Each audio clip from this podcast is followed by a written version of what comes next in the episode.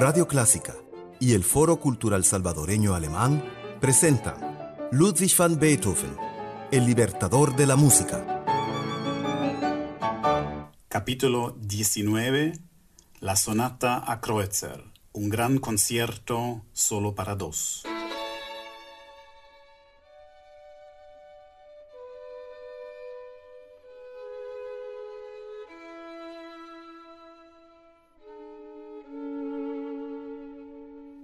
Hola, ¿qué tal? Bienvenidos a bordo en nuestro viaje por el mundo de Ludwig van Beethoven en el año de los 250 años de su nacimiento. Soy Jan Bock, su guía de viaje.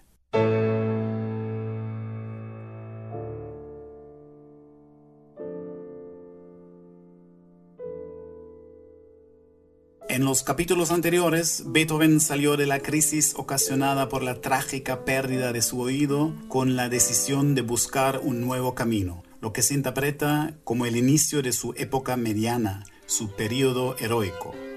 Vamos a enfocarnos hoy en una obra muy especial que marca este nuevo camino de Beethoven, la sonata para violín y piano en La mayor, opus 47, la sonata a Kreutzer.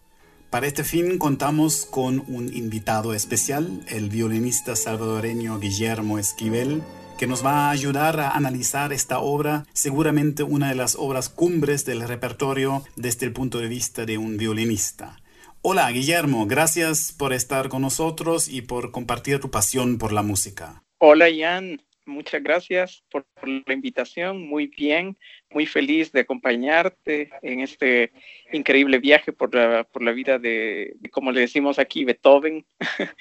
Eh, y es todo un placer poder hablar de una obra tan, tan interesante y tan fundamental para, para, para un violinista.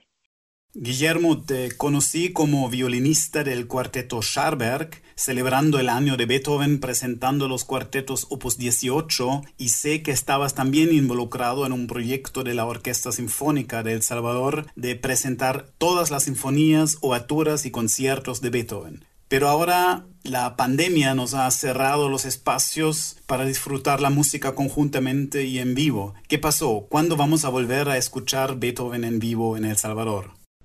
Nosotros teníamos con el cuarteto un interesante proyecto con el Opus 18 y logramos iniciar, logramos hacer un primer concierto eh, a inicios de marzo y teníamos programada una gira nacional en la que íbamos a poder hacer iteraciones de estos seis cuartetos en prácticamente todo el país y ese era nuestro proyecto del 2020 apoyándonos, claro, en la celebración de los 250 años. Lastimosamente, pues sí, los planes son más inciertos. Tenemos un poquito de, aire de optimismo, de saber que un mañana siempre existe cuando esto vuelva a la normalidad, seguramente la música de cámara se va a llevar eh, quizás de las entradas más fáciles a un regreso de escenarios en el momento que se pueda, porque son conciertos más íntimos, ¿no? Son recitales un poquito más pequeños.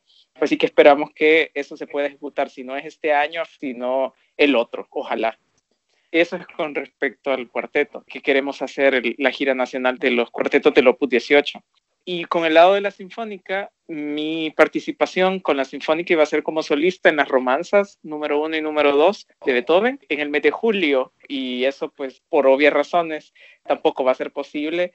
Y ojalá, pues, la, la idea de celebrar los 250 años como era un proyecto de una temporada completa, no sé si se va a alcanzar a hacer este año, pero seguramente se va a hacer, ya sea el otro año, ya sea en temporadas partidas o como sea, pero si hay algo en común es que el deseo de celebrar la música y la vida de, de este grande, pues no nos va a detener cualquier cosa para poderlo celebrar tarde o temprano. Sí, es un problema global en estos tiempos de pandemia que recibe relativamente poca atención. No sabemos cómo y cuándo se va a recuperar la vida cultural y mientras tanto el arte y los artistas están a la deriva. De verdad tenían un proyecto impresionante, presentar el Beethoven Sinfónico completo en El Salvador. Ojalá que se pueda realizar pronto. Mientras tanto, la radio es uno de los pocos espacios que nos queda para encontrarnos con la música de Beethoven. Vamos al tema de hoy, a la sonata a Kreutzer y escuchemos cómo empieza.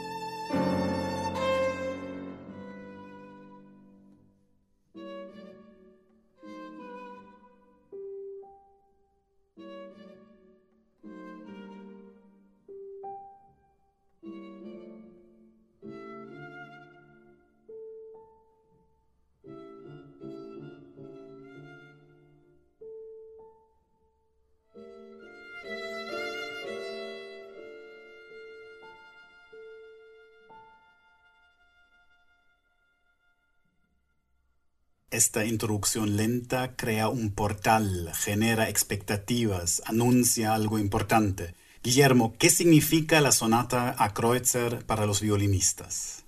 Para los violinistas es una obra que desde su nombre ya trae mucho.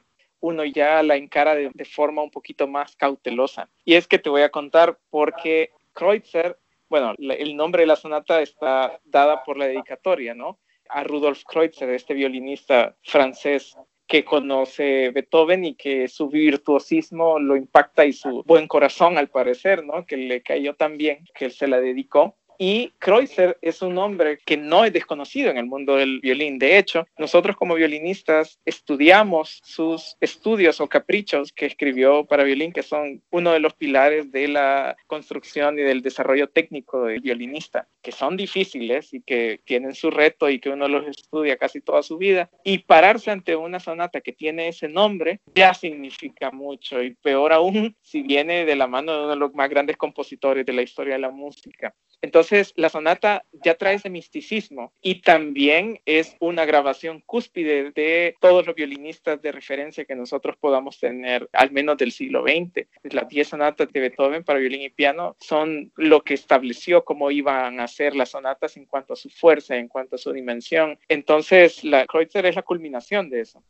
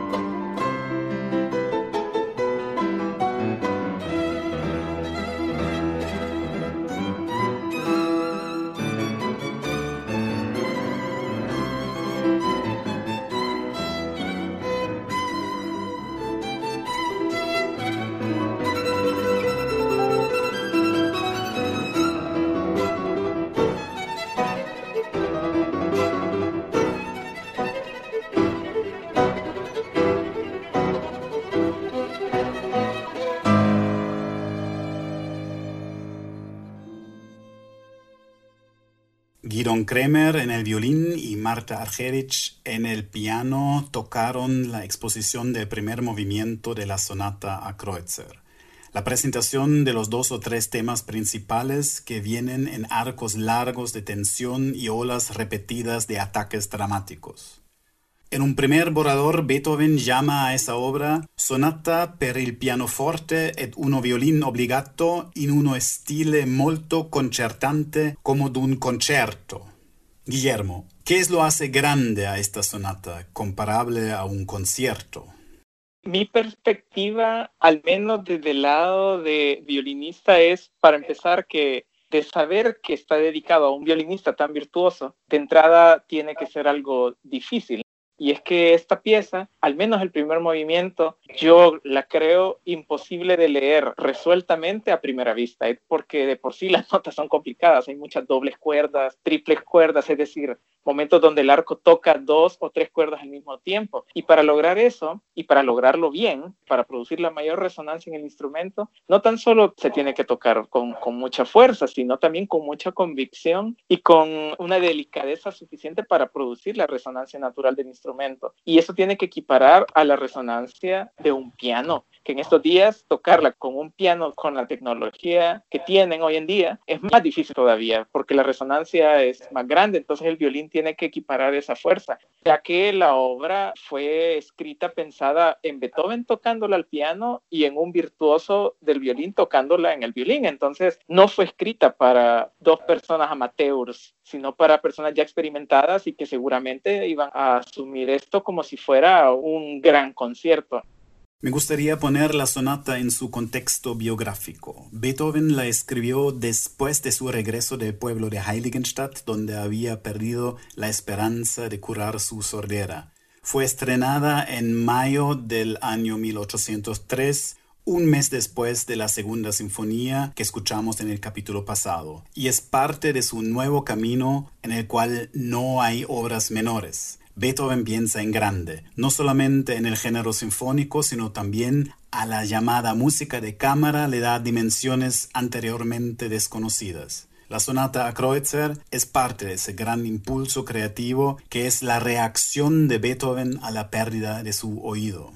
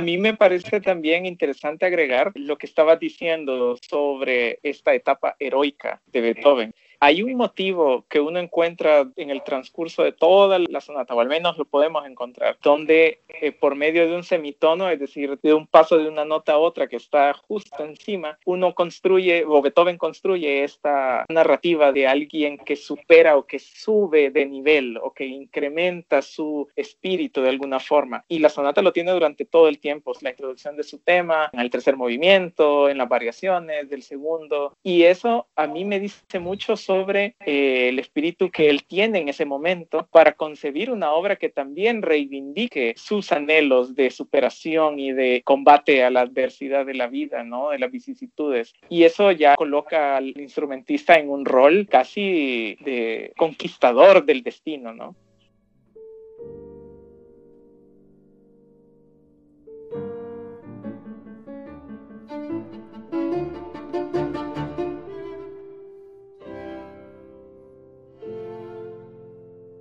Mientras tanto, ya nos acercamos al cierre del primer movimiento.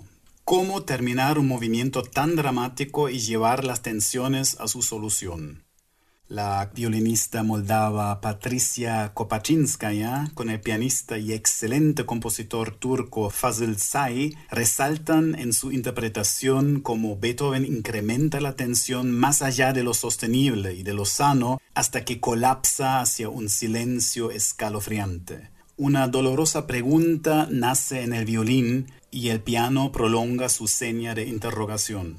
La respuesta es un gesto tormentoso e implacable que cierra el movimiento y limpia el escenario para el acto siguiente.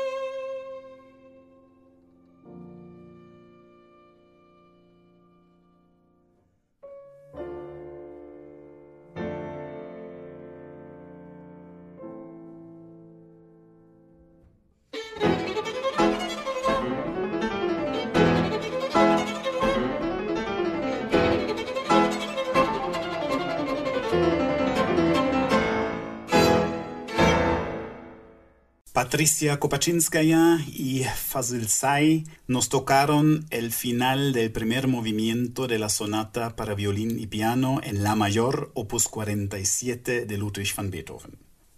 Esta obra se conoce como Sonata a Kreutzer porque Beethoven la dedicó a Rodolphe Kreutzer, primer violinista de la capilla privada de Napoleón Bonaparte. Curiosamente, la sonata estaba originalmente dedicada a George Bridgetower, violinista inglés de origen africano o caribeño, y se cuenta que en una mesa de tragos se peleó con Beethoven, que sentía que Bridgetower le había faltado respeto a una mujer que Beethoven estimaba mucho. Pero tal vez hay otros motivos para el cambio de la dedicatoria. Beethoven jugaba repetidas veces con la idea de ir a París y componer la música para la nueva Francia revolucionaria. Kreutzer, por su parte, declaró la sonata como imposible de tocar y nunca la tocó. Pero la obra se hizo famosa por su dificultad y dramatismo que era nuevo para la música instrumental y sobre todo para la música de cámara.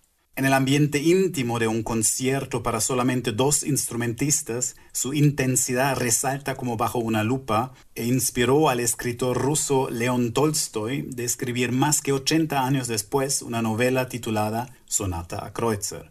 En la novela, la intensidad de la música hace creer al esposo que su esposa le es infiel con el violinista que ella acompaña en el piano tocando la sonata a Kreutzer. Y otros 30 años después, ya en el año 1923, el compositor checo Leos Janáček compuso un cuarteto de cuerda inspirado en la novela de Tolstoy. Quiero aprovechar que tenemos aquí Guillermo Esquivel que toca el segundo violín en el cuarteto Scharberg y seguramente conoce el cuarteto de Janáček para que nos explique la relación con la sonata de Beethoven. Es fascinante la historia, Jan.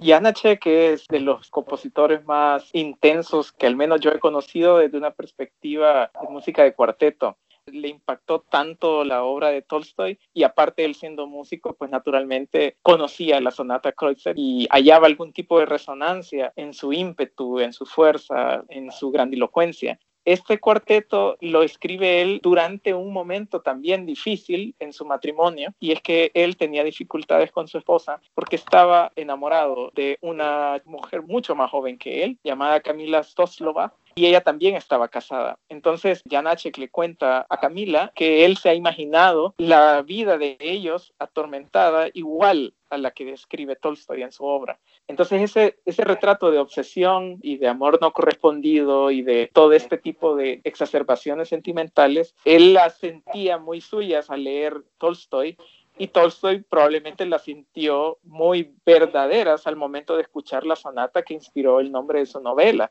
y él ocupó uno de los temas más líricos, irónicamente, de los más tranquilos de la sonata, pero que él lo traduce a un sonido muy atmosféricamente confuso, armónicamente disonante por momentos y con un lenguaje del siglo XX único. Le da vueltas en términos de atmósfera, en términos de armonía, pero aún así el alma de la sonata Kreutzer está ahí para comprobar esa relación vamos a volver a escuchar el tema lírico del primer movimiento de Beethoven y directamente después la versión de Janáček.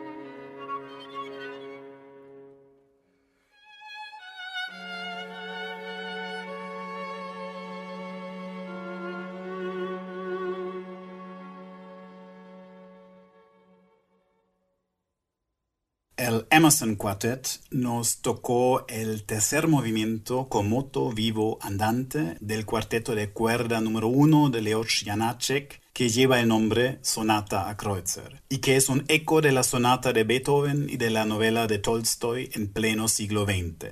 El largo eco de la sonata a Kreutzer sin duda se origina en la intensidad del monumental primer movimiento que ya en su dimensión y duración de casi 15 minutos supera sonatas enteras de Mozart.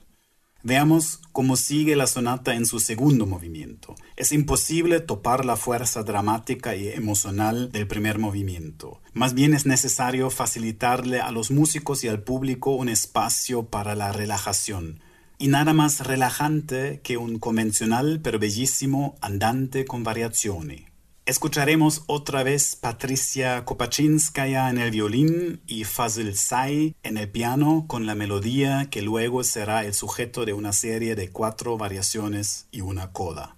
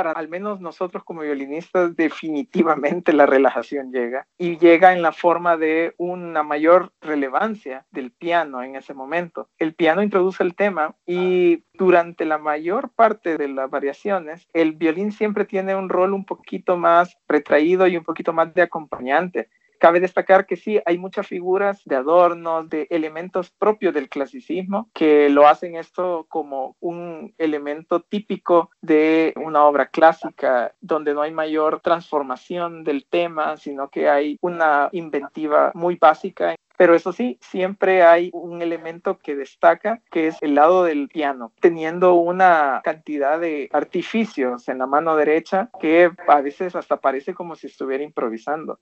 Thank you.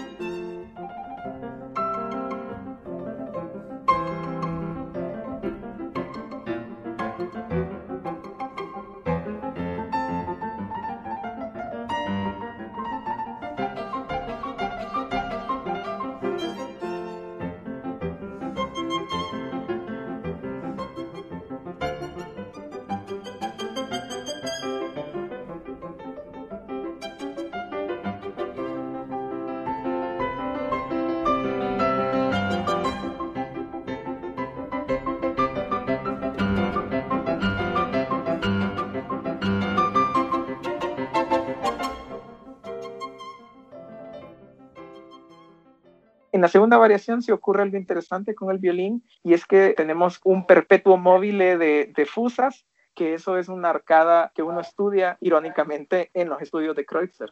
Y eso no para, durante toda la variación estamos constantemente dibujando la melodía por medio de esta figura rápida con el arco.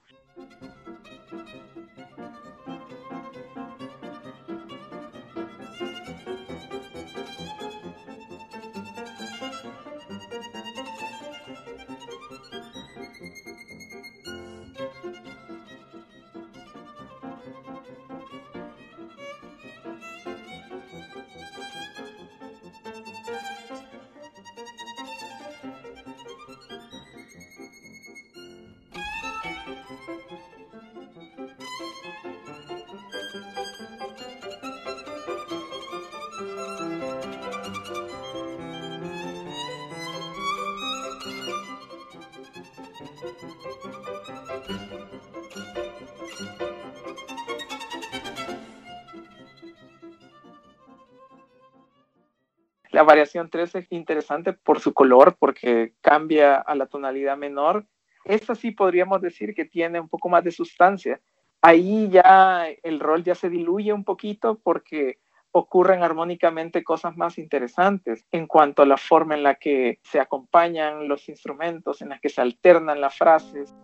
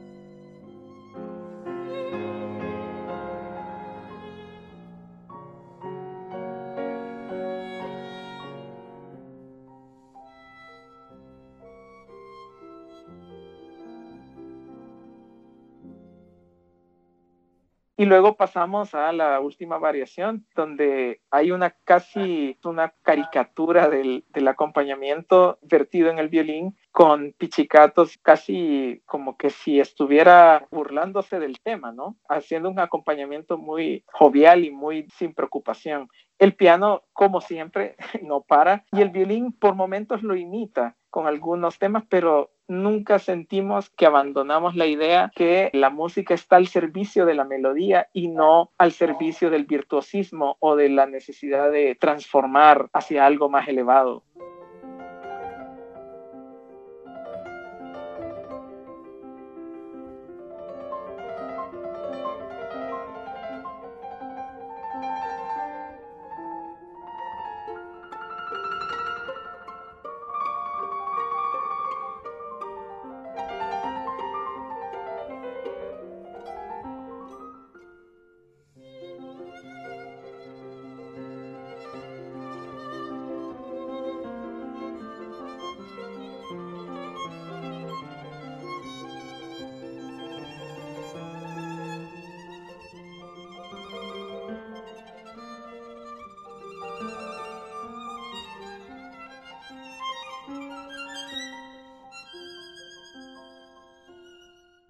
Para mí estas variaciones tienen un carácter nostálgico y siguen a un modelo clásico que el mismo Beethoven ya había reemplazado por la idea de variaciones transformadoras que se basan en elementos melódicos muy simples que son las semillas que desarrollan nuevos organismos de maneras maravillosas. Yo creo que cabal, la forma en la que está orientada es hacia un arquetipo de tema con variación del clasicismo. Correcto, y ese arquetipo lo presenta de manera chistosa, irónica, como una caricatura. Y la interpretación de la violinista Patricia Kopachinskaya resalta todavía ese carácter irónico. Escuchemos ahora la coda que sí nos ofrece un resumen más libre, contemplativo y nos llena de paz, antes de que interrumpa el último movimiento presto.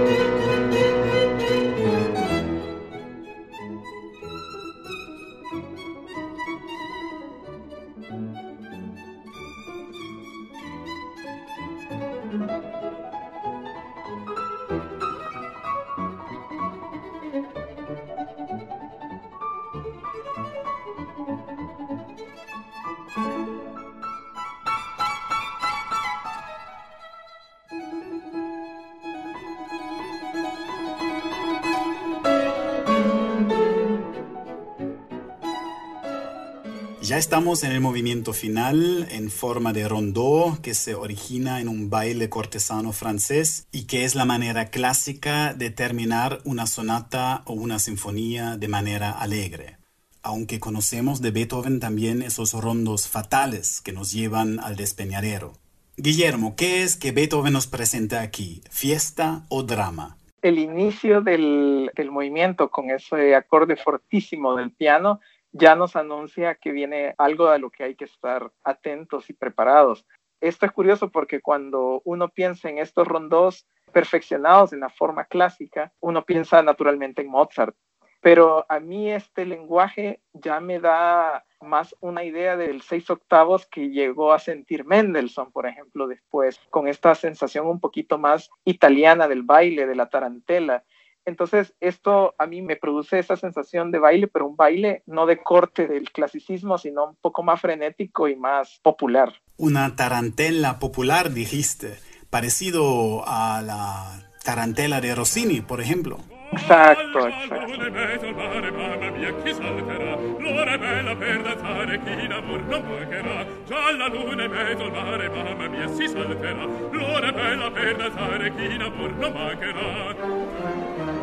già la luna in mezzo al mare, ora via si salterà. Resto in danza, tondo, tondo, donne mie, venite qua, un garzon bello e giocondo a ciascuna toccherà. Finché in ciel brilla una stella e la luna splenderà, il più bel con la più bella tutta notte danzerà. Mamma mia, mamma mia, già la luna in mezzo al mare,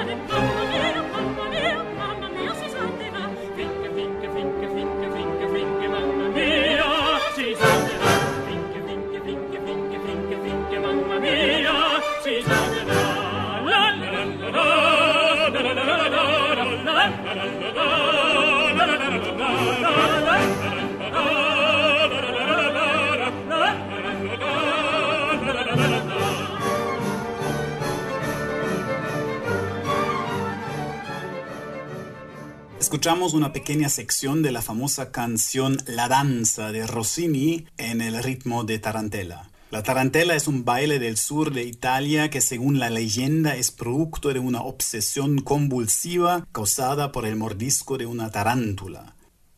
Guillermo, ¿nos podrías explicar cómo Beethoven logra esa onda de obsesión en esta pieza? Tenemos unísonos del violín y el piano repitiendo unas mismas notas. Pueden ser un solo compás repetido cuatro veces, cinco veces, hasta ocho veces. Un dato curioso, el maestro Germán Cáceres, el antiguo director de la Sinfónica del Salvador, cuando él dirigía obras de, Beethoven y teníamos estas frases eh, donde se repetía y se repetía, él decía que eso era señal obvia e indiscutible que Beethoven era un neurótico por excelencia es decir, alguien que se enfrasca y que se obsesiona con estos pequeños motivos de ritmo o de melodías que no parecen melodías, ¿no? Y eso lo podemos encontrar en esta sonata de forma ejemplar en los tres movimientos.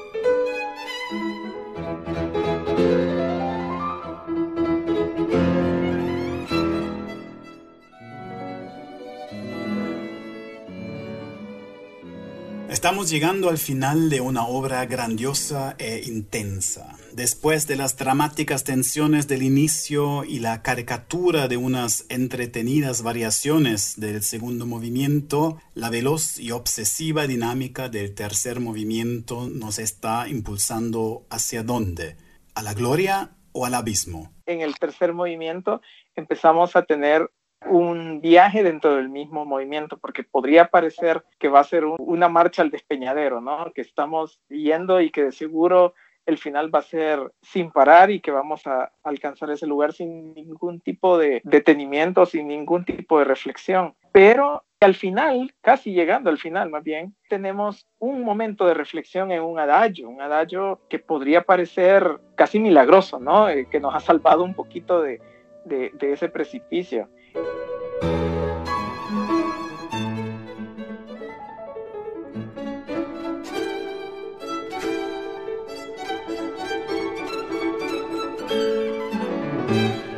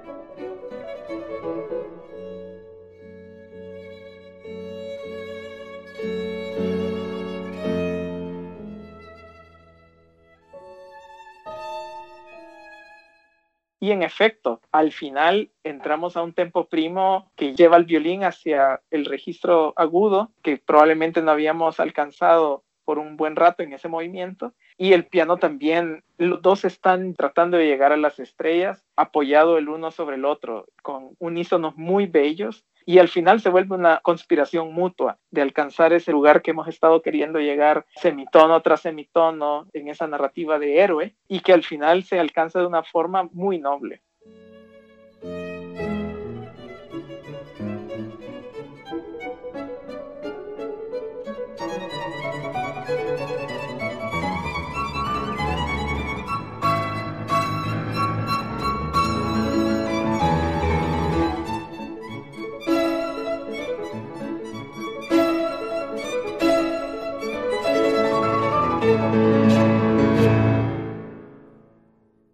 Así termina, interpretada por Gidon Kremer y Marta Argerich, la gran sonata a Kreutzer de Ludwig van Beethoven.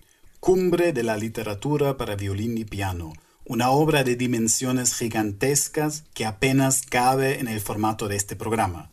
Llegamos al fin del capítulo, ha sido muy grato e interesante el intercambio con el violinista Guillermo Esquivel. Gracias por compartir tus conocimientos y tu pasión por la música. Muchas gracias, Ian, por la invitación es para mí un honor, ha sido un gran gusto hablar de esta música y por supuesto que nos vamos a seguir encontrando. Gracias por tu programa y por el trabajo que estás haciendo. Es todo lo que Beethoven se merece.